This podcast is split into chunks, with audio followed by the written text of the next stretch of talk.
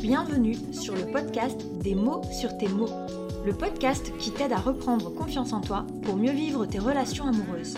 Je suis Alexandra, coach relationnel diplômée et certifiée, et sur cette chaîne, je te partage les découvertes, les notions et les secrets pour enfin vivre une relation amoureuse stable et épanouissante. Que tu sois confortablement installé, en train de faire ton ménage ou ton jogging, c'est parti pour un nouvel épisode. Hello hello, j'espère que tu vas bien. Cette semaine, on aborde le sujet de l'emprise du partenaire toxique. Et plus précisément, comment se libérer de l'emprise d'un partenaire toxique. Alors, le titre peut paraître un peu aguicheur, je n'ai pas de recette magique. L'idée, c'est toujours de t'amener à un cheminement qui va te faire dire mais en fait c'est logique ce qu'elle me dit de faire et c'est censé. Voilà, c'est juste apprendre à t'écouter. Je pense que euh, la plupart des conseils que je peux donner, c'est du bon sens en fait, et tu l'as au fond de toi, t'as juste besoin d'un petit coup de pouce pour te faire confiance et te dire ok, c'est bien ce que je dois faire. Donc voilà, je voulais vraiment préciser que j'avais pas de recette magique et que c'est pas à la fin de cet épisode que tu vas euh, euh, claquer des doigts et que tu vas savoir te libérer de tout ça, mais on commence à t'en libérer tout doucement. Donc déjà, c'est quoi un partenaire toxique?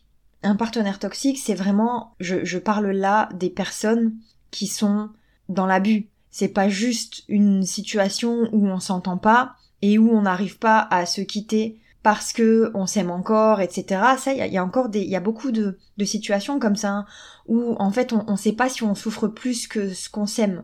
Et donc il y a du respect, il y a de l'amour, mais il y a quand même beaucoup de souffrance parce que trop différent, etc. Moi, je parle de quelque chose qui est complètement différent. On est vraiment dans le partenaire, dans le partenaire toxique qui est là pour son bien à lui et qui pour son bien à lui a besoin de te faire mal, que ça soit physiquement ou psychologiquement. Bien sûr Physiquement, c'est beaucoup plus acté, c'est beaucoup visible, mais mentalement, la question, elle se pose en fait, et généralement, tu as déjà du mal à te, à savoir si tu es vraiment avec un partenaire toxique ou pas. Vous êtes nombreuses à venir me voir, et en fait, à, à vous demander si c'est vous le problème ou si c'est lui. Alors moi, je fais avec ce que vous m'apportez. Bien sûr, je n'ai pas, je ne connais pas cette personne-là, et je ne peux pas euh, juger à 100% que la personne euh, est effectivement toxique ou si c'est vous qui voilà qui, qui entretenez quelque part la relation toxique. L'idée c'est déjà de faire un petit peu le, tri dans les traits de caractère et en fait euh, si tu te rends compte que tu es avec quelqu'un qui est jaloux à l'excès, quelqu'un qui ne te fait pas confiance, quelqu'un qui ne t'apporte pas euh, ce, ce, que tu veux sous prétexte que il n'est pas capable parce qu'il n'a pas été éduqué comme ça, parce que lui-même a été en souffrance ou elle-même hein, a été en souffrance, c'est signe d'une personne qui est toxique. Dans le sens, elle n'est pas là pour ton bien. Vraiment pour moi, le, la définition du mot toxique dans, dans, dans cet épisode, c'est une personne qui n'est pas là pour t'aimer. C'est une personne qui est là pour se réparer, mais qui se sert de toi et qui, comme elle ne sait pas occuper euh, de ses propres traumas, ne, peut pas t'apporter du bon en fait. Parce qu'à la limite, une personne qui souffre et qui a besoin de l'autre, elle pourrait aimer simplement euh, la personne, son partenaire, et lui apporter du positif et en attendre en retour, sauf que la personne toxique, elle n'arrive pas à donner de l'amour parce que elle a, comme je disais, son propre passé, ses propres traumas, et elle n'a pas travaillé dessus. Donc si tu sens que tu es avec une personne, en fait, avec qui tu te sens pas aimé finalement. C'est aussi une question de feeling. Tu sens que c'est pas normal. Tu sens que tu, tu te sens pas aimé. Tu sens que cette personne, elle a beaucoup de choses à régler de, de son côté. Tu sens qu'elle a la critique facile, qu'elle a envie de te changer, qu'elle a envie de te rendre parfaite, que t'es un petit peu son faire-valoir, que le but c'est aussi de te montrer aux autres, etc.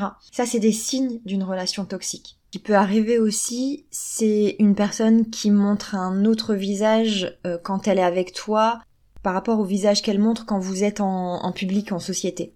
Ça, ça peut être un signe. Si elle est moins attentive, moins galante, moins aimante, quand vous, quand vous vous retrouvez rien qu'à deux, voilà, c'est encore un signe d'une, d'une personne toxique et d'une relation toxique. Donc, si t'es, si t'es dans ce genre de relation et que tu n'arrives pas à la quitter, cette personne, ça peut, ça peut vite devenir euh, un enfer et en fait tu peux rapidement t'isoler. Pourquoi? Parce que si t'en es là, si t'es en train de te poser des questions, si t'es en train d'écouter ce podcast, si t'es en train de, voilà, d'essayer de la quitter, c'est que t'as pris conscience qu'il fallait la quitter, qu'il fallait quitter cette relation, mais que tu n'y arrives pas.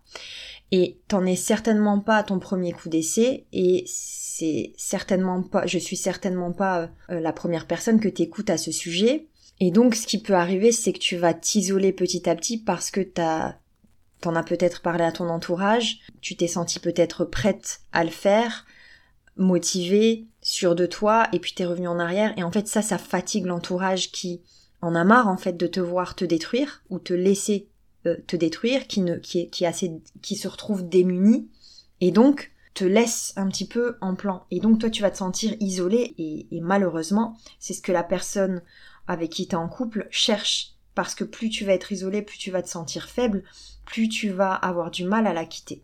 Comment faire? Je le disais en début de, de ce podcast, il n'y a pas de recette magique. L'idée, c'est vraiment de travailler sur ton estime de toi, sur en fait la réalité des choses. Tout ce que je suis en train de te, de, te raconter là dans ce podcast, c'est juste du bon sens. J'ai rien inventé. Et en fait, plus tu vas faire remonter ça à ta conscience, plus tu vas te rendre compte qu'effectivement il y a un problème, plus tu vas prendre des forces en fait. L'idée c'est, forcément je vais te le dire, de prendre un coach, de te faire accompagner, mais pas uniquement. C'est de prendre conscience justement de ce risque de te couper des gens qui t'aiment, de ton entourage. Et donc, c'est, de ne pas lâcher, d'aller leur demander du, du, soutien et de leur dire en fait les difficultés dans lesquelles tu te trouves. Elles peuvent être matérielles aussi, ces, ces difficultés, parce que des fois on a du mal à quitter parce que le partenaire a une emprise complète sur nous, dont une emprise matérielle. Et donc, on se retrouve, on se dit si je m'en vais, je vais me retrouver sans rien. J'ai laissé euh, ma carrière, j'ai laissé euh, mes amis, j'ai laissé ma famille. Et donc, plus tu vas t'isoler, plus ça va être difficile pour toi. Donc surtout, point numéro un, ne t'isole pas. Va vers les autres. Essaye de garder un maximum ta vie, ta vie sociale pleine et riche. Et si tu ne l'as plus, eh ben, travaille-y. C'est-à-dire que même si tu vas, ce que je suis en train de te dire va pas te donner la force de le quitter demain, L'idée, c'est d'y travailler sur plusieurs semaines, voire plusieurs mois, tu vas prendre des forces et dans quelques temps, tu te sentiras capable. C'est un peu comme un traitement. C'est-à-dire que je suis pas en train de te dire, je te donne euh, de quoi euh, le quitter euh, dans, dans les jours qui arrivent. Je te donne juste, en fait, la force de le faire. Et si cette, si, si cette méthode, elle nécessite des semaines et des mois, eh ben, c'est toujours mieux que le temps que tu as perdu jusqu'à maintenant à rien faire et à attendre et à tourner en rond. Donc, si t'es pas encore isolé de, ton entourage, continue, euh, enfin garde auprès de toi ton entourage. Si tu te sens isolé, si tu sens qu'en fait ce, point-là il est déjà atteint, récupère une vie sociale, c'est important. Force-toi à sortir, à, faire des, rencontres, etc. À, à renouer contact avec des gens avec qui t'avais coupé les ponts. Voilà. Deuxième point, L'idée, c'est de, de, te dire, de comprendre que si cette personne, elle a réussi à t'isoler, ou si tu t'es isolé par toi-même, c'est parce que tu ne voyais qu'à travers cette personne et forcément, on parle là de dépendance affective. L'idée, c'est d'aller comprendre que ta vie, elle te plaît pas ou elle te plaisait pas telle qu'elle était et que tu avais besoin de cette personne pour combler le vide. Comme dans tout travail de dépendance affective, on va aller découdre tout ça pour remonter quelque chose de sain. Et là-dedans, on a quelque chose qui s'appelle la roue de la vie. C'est, un exercice qui est disponible dans le livre que je mets à disposition gratuitement sur mon site. Donc si t'es pas au courant, tu peux aller sur mon site www.womanupcoaching.com et sur la page d'accueil tu vas trouver ce livre. Je te mets, j'essaye de, je te mets le lien dans la description de cet épisode. Et en fait, dans ce livre, il y a cet exercice, donc la roue de la vie, et dans cette roue de la vie, j'explique que, en fait, la vie, elle n'est pas faite que d'amour, elle n'est pas faite que de travail, elle est faite de plein d'autres choses, et plus ta vie va être riche, plus elle va te plaire, et moins tu vas avoir envie d'aller te, te jeter à corps perdu dans un seul aspect de ta vie, et là, en l'occurrence, l'amour. Donc plus tu vas développer ta vie sociale, plus tu vas aimer ton travail, plus tu vas avoir des, des passions, des hobbies. En fait, plus tu vas savoir prendre les bonnes décisions et moins tu auras besoin de cette relation toxique dans ta vie. Que ce soit au niveau du travail, mais aussi des activités en dehors, je veux dire les activités sociales, que ce soit le sport, que ce soit la culture, que ce soit voilà quelque chose qui te vide la tête, va à la recherche de tout ça.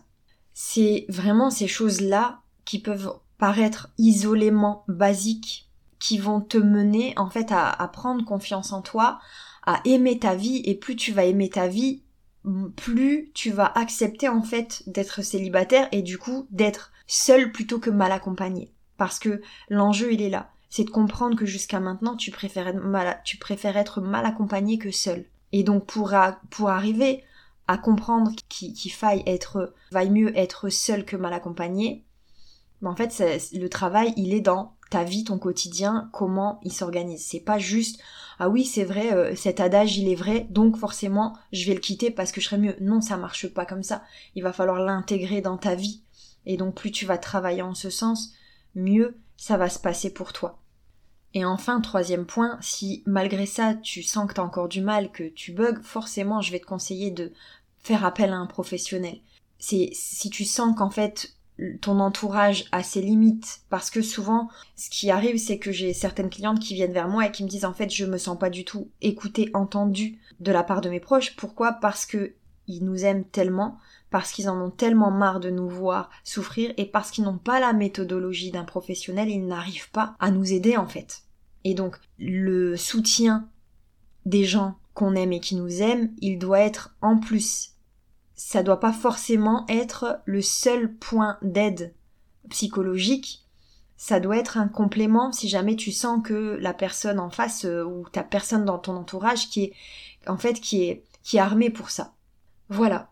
Je pense que je t'ai tout dit à ce sujet.